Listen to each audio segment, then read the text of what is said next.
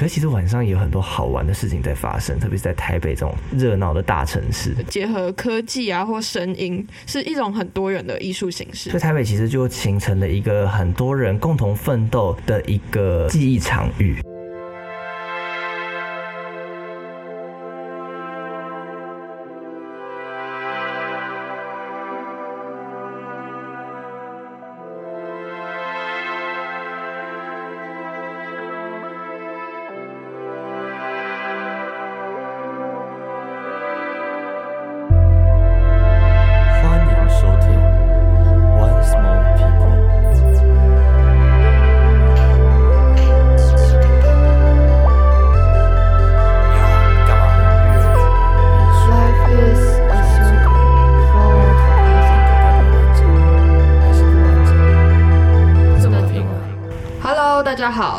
？This is Sean，，and this is Dufo。您现在收听的是 One Small People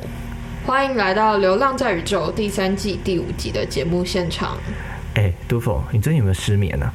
我最近吗？其实有诶、怎么怎么说？那些失眠的夜与难以忘怀的事，好像没有那么文青的失眠，我纯粹睡不着而已。最近大家都知道，大学生已经算是一半的开学了。嗯。然后，因为我们学校有一些实体开学这样，嗯，所以我就每一天都在恶性循环，因为晚上睡不着，然后早上起不来，哦，然后又靠咖啡撑到下午，所以晚上又再度睡不着。真的是很辛苦哎、其实我自己是不太敢喝咖啡的人，我只有在那种很紧要关头的时候才敢喝，因为我觉得我喝太多咖啡的话会打扰我的生理时钟，就是我本来的生活作息就已经有点烂了，所以我再喝咖啡的话真的会很可怕。哦我最近已经在调养身体了，我其实也是，可是因为实体上课的困扰，就是不是像那种网络课可以按暂停啊或什么，因为我们学校比较流行非同步远距，嗯，然后就可以按暂停。可是实体上课就要坐在那个很冷很冷的教室三个小时，我就哦超想睡觉。哦，啊，好惨哦！其实我这学期的课大部分都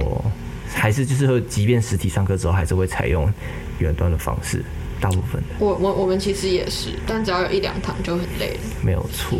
好了，失眠的夜晚大家都会做什么？哎、可是对啊，说虽然说好像失眠的夜是一个，嗯，呃，怎么说，好像很很痛苦的一件事情，但其实好像问问自己身边的台北人，好像在很多人会在台北的夜晚会有有种共同的回忆。嗯，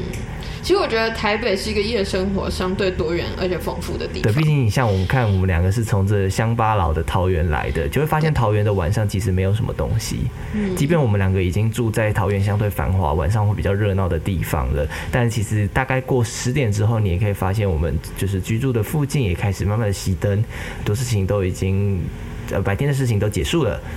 大家都开始进入梦乡。可是其实晚上也有很多好玩的事情在发生，特别是在台北这种热闹的大城市，对，就算是晚上的路也会有很多人，很多鬼。很多鬼，夜路走走多过遇遇到鬼，什么烂梗啊？哎、那说到台北的夜晚，你最有印象的一件事情是什么？我说台北的夜晚应该就是很多人的宵夜，还有很多人的娱乐。那种夜市之类的。热潮啊，夜市啊，桃园的夜市没有那么发达，在我们住的这一区。呃，对对对，而且说实在，桃园的夜市就算不是我们这一区，整个桃园市有发达夜市也不多。但台北你随便举出来就有好几家，哎、很知名的夜市。那我对我而言的话，台北的夜晚会让我想到是像大安森林公园，或是呃那种到处可见的小公园的那种嗯寂寥和小巷。因为台北其实有很多那种呃上代都根的老街区，会有很多那种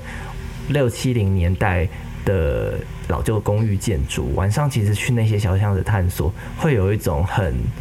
呃时空错置的感觉。哦，其实这一点我刚到台北的时候蛮不习惯的，就是他们看到很多旧式的建筑。嗯，因为我们在桃园，就是大部分都是从化区，所以房子都是可能一看就是，哎、这十年、二十年才盖出来的房子。对，可是，在台北，特别是有些是在台北旁边的新北地区，像什么中永和之类的印象最深刻应该是中永和，哦，对我也是。但是这种时候晚上去他们的巷子里面的时候，你就会觉得哇，原来那些电影是真的。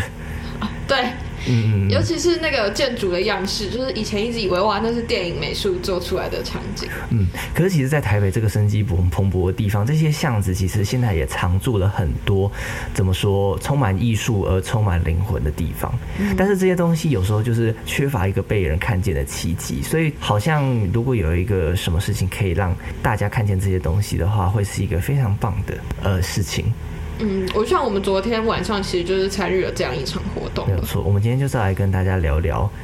昨天晚上，今天是十月三号，嗯也就是昨天刚结束，呃，应该说今天早上刚结就是束的从。十月二号晚上六点，然后延续到十月三号早上六点的白昼之夜。嗯，二零二一台北白昼之夜，不知道你参加了吗？那我们今天先来跟大家聊一下，就是关于今年的白昼之夜。我们先跟大家科普一下白昼之夜。对，因为我发现我们其实身边很多朋友不太知道白昼之夜这个东西。那我先讲我自己当初怎么知道白昼之夜的，是我是去年的时候知道，去年我很就是后来才知道的，所以我没有参与到，我好像大概是当天才知道，就说哎、诶原来在台北有这么一件还蛮我自己看来是蛮盛大的艺文活动在发生的，而且它非常独特，是因为它都是在半夜发生，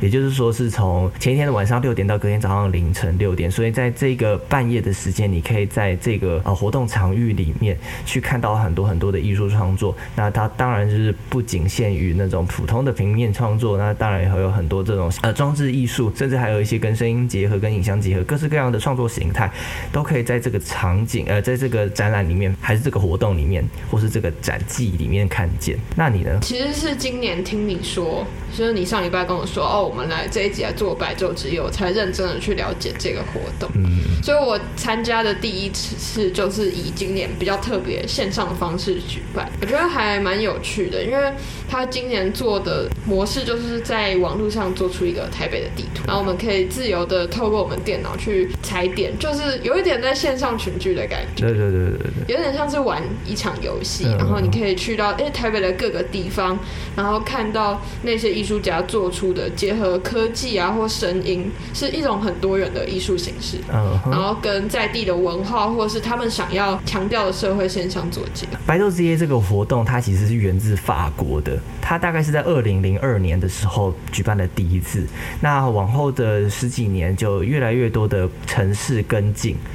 台北是第六个跟进的城市。那现在除了巴黎之外，也有在像多伦多、俄罗斯的圣彼得堡、台北啊、加拿大这些城市进行这样。台北应该也是比较近期吧，我记得他们第一届是在二零一六年才开始举办。蛮有趣的。到去年为止，其实实体的参展人数都有到四十多万人次，是非常非常壮观的。嗯，所以其实今年就有新闻就有稍微报道，就是有点可惜，因为今年改成线上的关系，其实今年参与人数真的相对少很多。那其实也有很多过去参加白昼之夜实体过的人，今年都会觉得说线上没有像实体这么有的感觉。但是其实对我们两个这个第一次参加白昼之夜的人而言，已经觉得非常非常的有趣了。那我也蛮期待我明年有办法参加实体的白昼之夜。希望明年可以不要就是疫情这么严重。对对对，到时候也说不定可以再来跟大家分享我们嗯，实体的感悟。对二点零的白昼之夜心得。对那我们今天就是想要来跟大家聊聊，就是有关台北今年的白昼之夜，还有我们在白昼之夜逛到的一些有趣的东西，跟大家做一些分享，这样子。嗯，好，那刚刚刚才有讲到说，今年台北白昼之夜其实它就是用 interoperability 线上感这个这个单字是当做他们的标题。简单说一下他们的节目好了，就是他们其实是有定一个节目表，嗯哼，它有四个主题。对，四个主题。爽，你要来说一下有哪四个吗？因为我确切记不起来。它有四个主题，分别是是艺术百草图、台北共创歌、白昼夜夜谈和白昼幻境印。那分别介绍一下这四个主题的话，首先艺术百草图，它其实就是综合了很多各式各样小小的艺术展出，很多有些它不是一个完整的作品，甚至有一些只是一个艺术的。概念发想，然后就会在你可以在它的那个地图上面找到很多那种小小的 spot，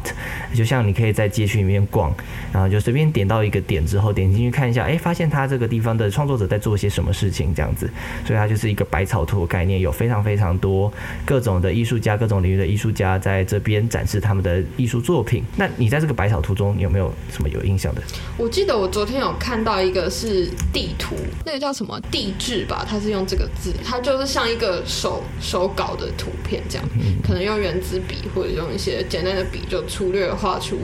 那个，我记得那个是北投的样子。哦，说到北投，其实今年的白昼之夜虽然它是用线上为主的形式，但它其实跟现实的场域还是有一些地方做连接的。比如说，它有跟一些台北知名的美术馆做合作，所以让呃十月二号晚上的这些场馆都有延长开放时间，让大家有这种还是有一点在这疫情之下晚上可以出来参与这个艺术活动的感受。这样，那其实北投他们有一些活动，像是他们有跟温泉旅馆做结合这样。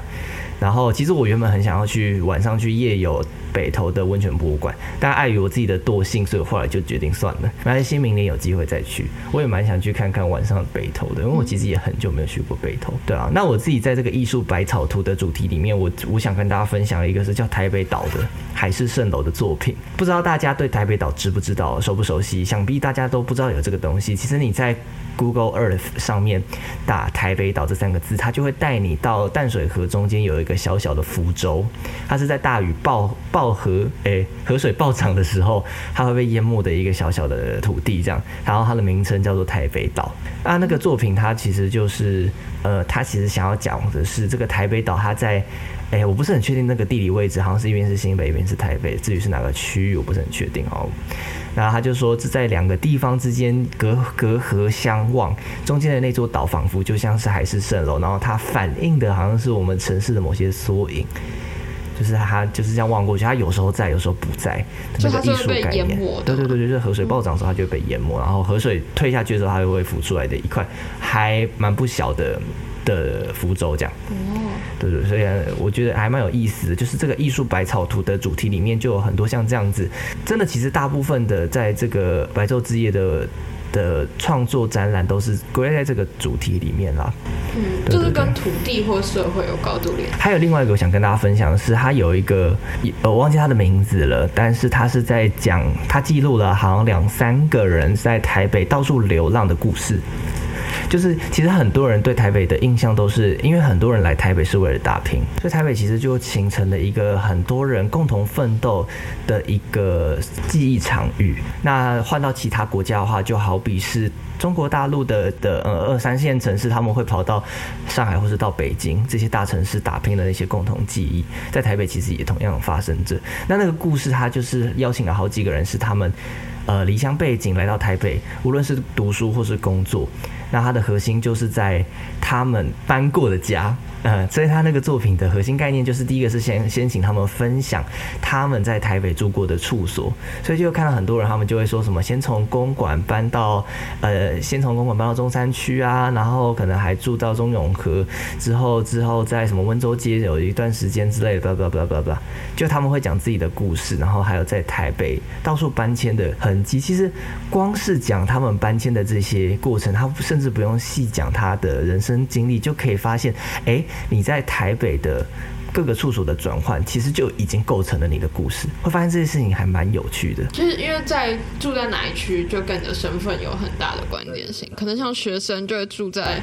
公馆啊、新店啊或什么的。嗯哼，然后你可能上当上班之后，你就要去呃住家呃上班附近的，那你可能会在可能会在租屋的时候遇到那种，呃房东突然不租你了，你只好去住亲戚家的小阁楼、顶家这样子。这个作品的第二个部分就是邀请这些人去描述他们理想的住所，因为在这些反复搬迁的过程中，大家就会发现说，其实台北的居住环境真的不太友善。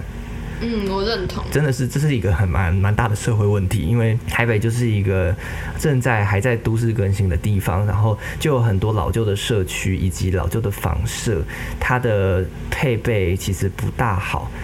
然后再加上因为人口密度太高的关系，所以里面的很多的呃租租出的房型就有很多的呃隔间的问题隔间的问题。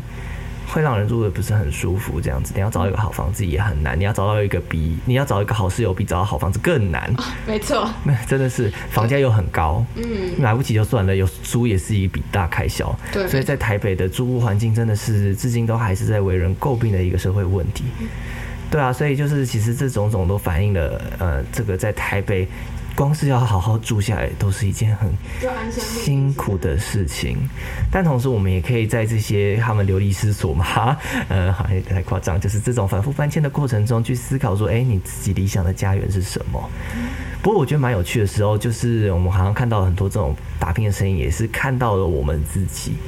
就是我们也是正在打拼的一段路上。对我们，我们算是正在北漂的路上。我们正在北漂路上，那或许我们现在在听这些呃听我们 podcast 的观众，也有一些人他们是有北漂经验的话呢，说不定在这一段故事你会找到你的共鸣。对啊，这是我在就是这个艺艺术百草图的里面，我想起来另外一个很有趣的东西。来介绍一下第二个主题哈。然后台北共创歌嘛，台北共创歌它就是它有一个节目表，大概每一个小时或一个单位，有很多很多不同来自各界的艺术创作者，他们会来分享他们的歌单，哎、甚至不一定是艺术创作者，像是我记得十一点到凌晨一点的时，呃，十一点到凌晨的时候，那个小时他们邀请的是叶秉辰，哦，真的吗？对，我是打开的时候已经只有看到九 N 八八了。可能你太晚进去了，对，所以我记得十一点到，所以他们就有邀请叶秉辰来，但是我没有很细看里面到底分享什么。其实他们就是在那个小时就是闲聊，然后聊聊他们印象中台北的歌单。我相信每一个人对台北的印象都不一样，每个人在自己心目中也有一一串自己属于台北的歌单，因为每一个人的记忆跟感受都是不同。真的。可是总归而言，这是这个地方是充满了记忆和充满的湿气温度的啊，真的是湿气。湿气台北真的是一个雨都啊。对，尤其是租的房子，因为台北的很多租房子都有隔间老旧的问题，我觉得湿气更猖狂。对霉味什么的。那你自己看这个台北共创共创歌单共创歌，你看了哪一个节目啊？我我好像有看到九 M 八八我，也有，因为我是因为我就是先十点先睡个觉，有点累，嗯。然后十二点起来看了九 M 八八，然后后来有看到一个在分享，应该是一对同志，他们不算一对啦，他们不是一对，是不是？他们不是一对，他们是那两个人。两个好不好，sorry，就是两个同志，嗯，他们在分享一些。其实我不确定其中一个。是不是哎、有一个可能不是，一个是严伯俊小光，然后一个是严呃罗玉佳，我有点忘记名字是不是这样？好，你先继续。然后他们就是在分享一些同志的歌单嘛，他们在唱三天三夜，我就是印对，象中三天三夜。对那段我觉得蛮有意思的，但是因为我那时候真的太想睡觉，所以我就没有很细看他们到底在说一些什么。嗯，我那我有看那一段，然后他们的那个呃访谈标题或者直播标题叫做《玫瑰少年私密歌单》，对，秘密歌单。然后那两个主持人，一个叫做严伯俊，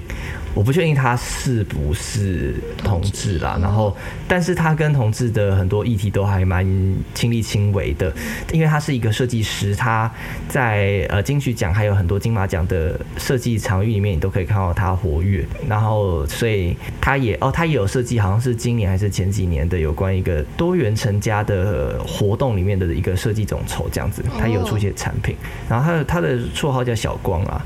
所以他其实我不是很确定他的身份，但是他也是在多元多元性别议题啦。嗯，然后另外一个呃主持人叫做罗玉佳，他就是一个以书柜的同志，然后他是一个新生代的诗人作家，OK，然后他以前是建中红楼出身的，所以他也是在网上小有名气，哦，呃，应该也是还蛮多人会知道他。呃，他读建中，呃，不是建中，呃，对他读建中，他读正大，呃，新闻系，新闻系，还蛮有趣的，因为他们就是在在闲聊一些这个社会上的，其实也不是社会议题，他们其实在讲他们的回忆，就是分享一些就是同志族群啊可能会共同有的印象的一些歌单。然后他主要就是因为晚上就是要嗨嘛，因为台北一两点台北。除了睡觉以外，就是夜店了，所以他那个歌单真的很嗨，是真的会整个开始跳这样。对对，我一点进去，我就是听到他们正在唱好。快乐哦！那这个歌单就是可以分享到这里。那第三个是白昼夜夜谈哦，白昼夜夜谈，哦这是应该是我昨天晚上花最多时间看的啊，我反而没有花很多时间在看这个。那你要不要说说看你看到了哪些东西我？点进去的时候是一个作家，他刚好在讲他对台北的记忆，严什么？严瑞吗？哦，严瑞。哦，你在讲他哦，就是那个哦，我也有听到他，我我点进去看，听他讲话的时候，他在讲说他侧漏的东西。我点进去的时候，他是在讲一个一个故事，一个故事的主轴是在说那个女主角，因为她是来自一个天主教的家庭，所以是在一个很保守的环境长大。然后，可是她很，其实她内心很想要跳脱这样传统的，所以她就很努力的用她的思想啊，还有用她讲出来的话去占地，他在那边占地，应该是说就是努力的去拓展，还有摆脱他原本的那个形象。他就是会表现得出他可能性生活很丰富啊，或是什么的。嗯。但是最后他就是因为在这样，然后在那个保守的环境里，他真的被误认为是那种人，然后反而在社区遭受了一些唾弃，还有一些攻击，然后最后他甚至没有办法在他原本的家庭继续生活下去。哦啊，我突然想到，我昨天其实在，因为你说作家嘛，嗯那我除了看了追奇的文章以外，我还有看到一个老师哦，他是一个老师，他在分享一个台北的一间教室，那间教室很有趣，因为他一开始是说他没有看过这么大的黑板，他用这样子的。用一个黑板来开头讲他那篇文章，哦，你是说那个有说什么投影幕要在四十五？没有错，没有错，就是那个。可是我现在又想不起来他说的那间教室的名字叫什么。然后我有看到，就是他在讲说他那那间那间，我现在真的想不起来。如果有人有看白昼之夜或是有印象的话，可以告诉我们。那间教室呢，它很有趣，就是有个超级无敌大的黑板墙，然后黑板漆漆满整面墙，所以它中间的投影幕可以不用收。那间教室的主打的主轴就是你要上任何艰涩的课都可以，所以他们就有邀请了很多，其实有很多在大学兼课的教授会去那边开课，去开那些教授觉得很艰涩，可能在一般大学里面没有办法开设的课程，在那边都可以开设。对，然后我就觉得哇，那个地方，因为他们的地方是希望可以让平常在外，比如说这种上班族，他们还是会有一个时间和一个空间，可以让他们去想那些平常可能不一定这么有意义，或甚至没有意义、没有价值，对你的加薪没有帮助，对你的升迁没有帮助的那些问题，但是他们很有趣，所以那个地方就是一个开设给人家做这样子这件事情的地方。还蛮有趣的，我就觉得，哎、啊，昨天应该把那个名字抄下来。那刚才聊完到作家夜夜谈，那我想跟大家，虽然我没有看太多作家夜夜谈的，但是这一系列的作家里面有一个我之前就有在追的女作家叫追奇，她写了一篇是在公馆对面跟燕市会社，不晓得听众我的公馆朋友们有没有对这间店有印象？它是一间餐酒馆，白天的时候可以当咖啡厅，晚上的时候是一间类似酒吧，很温馨的一间店。它在不定期的时候会有一些呃书籍的座谈会，会谈论一些他们觉得有趣的哲学书啊，或是一些文学的东西。我一直都没有机会去看，一方面也是没钱没时间，二方面是觉得自己文学造诣不够，进去可能会格格不入，哈哈哈哈。进去会有点尴尬。对，就是啊，怎么办？大家都是文人知识这样子啊。然后那一篇文章，他是在讲追起到那间主呃宴世会社的时候，他坐在了一间叫地狱之门前面的位置。那个门就是一个通往地下室，然后就黑黑的，上面写了 The Hell Door 还是什么东西的，那可能 Hell 划掉，用红色的写的。他就在一开始在讲述说他每次坐在那个位置的心心情。其实他写了三四个段文，他主要其实的核心目的只是在讲他跟厌世会社的相遇过程，他第一次怎么来的，他后来为什么会爱上这里，然后这个地方给他了一个什么样子的回忆，这样，然后从中间有抒发了一些他的感思，因为他可能曾经跟呃死神擦擦肩而过，然后他又再次看到这个 The Hell Door，让他觉得有一点这种感悟之类的。但是我觉得就是可以感觉得出来，那个地方是一个很引人入胜的地方。然后呃，再就是因为追奇这个人，他的文字我就算是蛮喜欢的。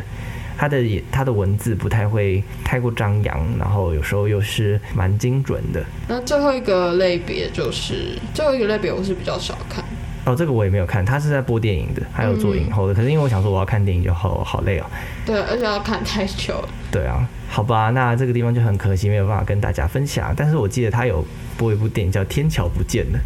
诶，是在演什么？》，不知道，是我因为想到昨天刚得奖的，天桥上的魔术师。嗯，大家有看这一部吗？没有人要回答你。没有人回答。我有看，我有看，好不好？我有看。我有将近要看完，哎、再推一次，我记得我们之前有在节目里面推过《天桥上的魔术师》，非常非常的好看。就是一个非常用心的影剧。我真的看到他得奖很多奖，导演奖还有节目制作奖，真的非常的感慨，因为真的很棒的一出戏，它里面有很多很多的彩蛋。虽然我们它它跟白昼之夜真的没有什么关系的，哦，对啊，因为昨天刚好也是金钟奖颁奖当典典礼 礼。呀好啦，那最后的话，我我们先来聊聊，就是我们看完整个这个《白昼之夜》，我们有什么样子的一个心得感想？好了，我先发表我的看法，是我觉得《白昼之夜》它的核心就是想要跟这个在地连接，所以就像你说的，所以它有很多在呃探讨这个社会、探讨这片土地、探讨这一切的关联性的呃所思所感的作品。那我觉得还蛮有趣的地方是，他们有些地有些作品是可以让你去揭露一些，哎，其实在这个城市里面发生的大大小小的事情，然后你会更了解这个地方其实有发生过很多事情，很多故事，然后很多角落其实是很在发着光的。那你呢？我自己，因为我其实昨天进去看之前，就是没有做太多功课，所以我原本预料到的是，我以为会看到很多可能很艺术感的作品，但是我后来点进去才发现，哇，哦。其实它跟在地是有蛮很大的的结。合，还有包括不是现在，就是还有它过去的历史，嗯，曾经发生过的事，或者现在，因为我真的是昨天有看到一个作品，就是蛮印象深刻的是叫《混乱之声》，然后它是一个可能演奏国乐器的一个音乐家，然后演奏的，他是在联合医院的那个快筛中心写出了这个作品，原因是因为他身为一个表演者，然后因为疫情的关系，他每一周都必须要去做快筛，嗯。然后其实快筛是很不舒服，因为要把哦。棉花棒捅进鼻子里面，嗯。所以他就突然发现哇，因为疫情，然后这个原本他生活的习惯的台北城，以前看是不正常的事情，现在竟然变成一个日常。嗯哼，所以我就昨天看完那个，我就蛮感触的。然后也除了它是跟在地的历史一些曾经发生过的事做结合之外，它也有一些概念上面的，就是一些比较空泛的东西，然后做成艺术品，让你有更多的时间去思考这件事情。嗯嗯嗯嗯，就是像你说的，他们其实可以反映了很多，就是可能这一年或是近几年来的发生的事情。像是今年的话，就很因为受到疫情影响，所以有还蛮多作品都会跟疫情有所连接。嗯，那另外有一个我也想跟大家分享的作品是，它是我记得它是在大道城那边的一个二楼的宅，它的名字叫高楼，但是它的作品核心其实是一个两层楼高甚至没有屋顶的旧房舍。那为什么会就是叫高楼，对，因为他是要讲的是他的那栋房子呢，跟旁边新盖的那些比较高好多好多的楼比起来，真的是一个矮矮的家伙。但是他就是有点像拟人化的在叙述那个房子，仿佛在夜晚的时候，它会汇聚四周的城市能量，就是发射出一个比旁边的高楼都还要更高的光束。就累积一个，仿佛是在跟旁边的人，旁边的不是房人，是房子宣示说，其实我也比你们高的。那他，因为他会觉那个能量，他用这样子的艺术创作，这是他的核心，他想要营造出一个就是。呃，有能量聚集，然后堆积成塔的那种感觉。后来他就收集了附近的一间菜市场的声音，做成了一个类似声景的概念。很有趣，它的所以你如果戴上这个立体声的耳机听的话，你会它前面会有一个引导，就告诉你说，哎，等一下这个东西会怎么运作。它的概念就是希望人坐在中间，然后仿佛是你的四周围会包了一整圈的音响，然后光会从这个音响发出来的的方向去堆积成一个呃高塔式的光。啊，你戴耳机听的时候，你就会开始听到那些菜市场声音从你的身边这样子一整圈的此起彼落环绕而起，渐渐的抬升，音量上的啊、频频上的、感触上的都渐渐的往上升，所以你仿佛就是那座没有屋顶的两层旧房舍。然后吸收了附近的历史，吸收了附近的人文精华，在晚上的时候，向附近新盖的那些后起而华丽的高楼说：“其实我也是很高的。”它虽然说只是一个艺术表现，但是我或许觉得这样子的一个表达还隐含了其他的意涵。那我觉得也是还蛮耐人寻味，也值得解读的。好了，那我们也讲了蛮多的。真的，真的就是看到好多东西，想要跟大家分享因为。我昨天就是一边看，然后一边写在纸上，想说，哎、今天就可以来讲一些，觉得比较有意思。我觉得我们两个这样听下来，最大的核心概念就是，它其实跟我们的土地有很多的对话。嗯，我们其实可以在生活中更关心自己身边周遭的事物，它有很多的故事。那很多时候，这些故事他们有一个好的表达方式，它就会渐渐淡忘在大家的记忆里面。会消失在这个公众的视野。但有些很多时候，呃，你后来所看见的成果都是由这些故事所堆积而成的。所以，一旦这些故事消逝了，那很多它产生的结果，或是它产生的产物，都会渐渐失去意义，或是你会变得不了解。而这样子其实是蛮可惜的。或许他这些作品，他们这些作这些艺术家，他们用很细腻的观察角度去看他们身边所看到的那些东西，然后用一个形式的方式去展示，就是可以让我们更知道说这些故事它的背后的背后的意涵是什么，这些故事它导出来的结果是什么，然后更了解我们所居住的这个地方。而且同时也可以意识到说，诶，这或许在中间有很多的社会问题产生，而我们更可以思进一步去思考这些东西，我们需要被意识，甚至也需要被解决。好，那就是二零二一年的白昼之夜。对对对，有关二零二一年的白昼之夜，上跟 Dufo One Small People 在这里跟大家分享的一些我们的所见所闻。对的，那其实我觉得这个就是真的白昼之夜好好玩，然后好多主题，对，而且它还蛮多元的，真的蛮多元的就是各式各样的体验都有。所以就很想问大家很多问题。像我第一个想问的问题就是，如果要你写一篇你自己的台北歌单，你会列什么？哦，那第二个问题是，属于你的台北夜景或是台北的夜晚，你的画面是什么？我比较想问大家，在台北夜晚处于你的角落在哪里？那这些问题就留给大家细细品味。对，那 One Small People 今天的节目就到此，祝你们有一个美好的夜晚，我们下次见喽，拜拜拜